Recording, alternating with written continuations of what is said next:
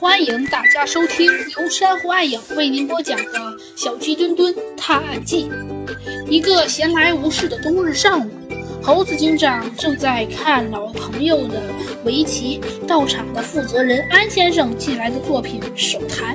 这是一部关于围棋的随笔散文，内容波及到很多围棋知识。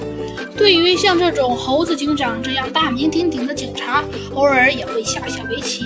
可以算是一个业余初段选手，读起来既觉得亲切，也觉得不会感到很艰涩。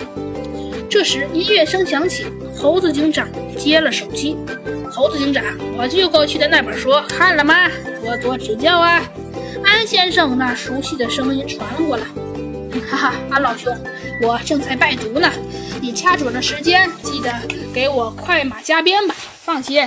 你的书我一定会从头到尾的看一遍的，一个标点符号都不会错的。猴子警长说完，笑了笑。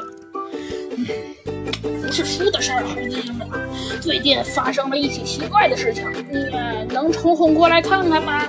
安先生有些焦急地问。嗯，奇怪的事情。好，我现在也没工作，立刻过去。猴子警长和尚书，开始找起了警车的钥匙。小鸡墩墩，我们出发吧。